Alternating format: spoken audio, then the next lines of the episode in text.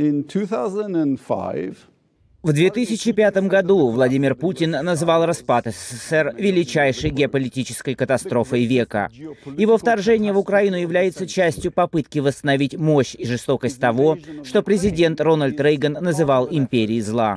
И Путин не одинок. Кровавое вторжение в Украину поддерживается и поощряется преступными диктаторами из Ирана, Северной Кореи, а также среди прочих правителями Кубы, Венесуэлы Сирии.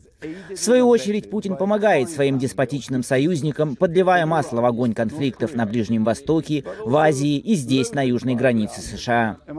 Он приветствует Хамас в Москве, а его пропаганда поддерживает террористов. Китай помогает России экономически и, в свою очередь, извлекает выгоду из дешевой нефти и газа, который Путин продает для финансирования своей военной машины. Все они стремятся разрушить стабильность Америки и незаслуженно добиться триумфа. Мир, достигнутый после двух кровопролитных мировых войн, и порядок, согласно которому границы нельзя менять силой, находится под угрозой. Но мы все еще можем исправить ситуацию. Нас отделяют всего три шага от более безопасного и стабильного мира. Пройдем их вместе, и мы докажем, что мы можем отстаивать наши интересы и победить этих диктаторов. Провал вдохновит преступников, что повлечет за собой катастрофические последствия. Во-первых, необходимо поддержать украинцев боеприпасами, в которых они срочно нуждаются.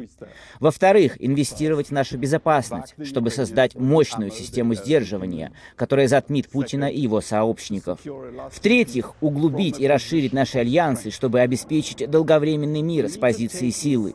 Нам нужно предпринять эти шаги не для эскалации войны в Украине, а чтобы предотвратить еще больший глобальный конфликт, который сейчас все ближе подбирается к нашим границам. our borders.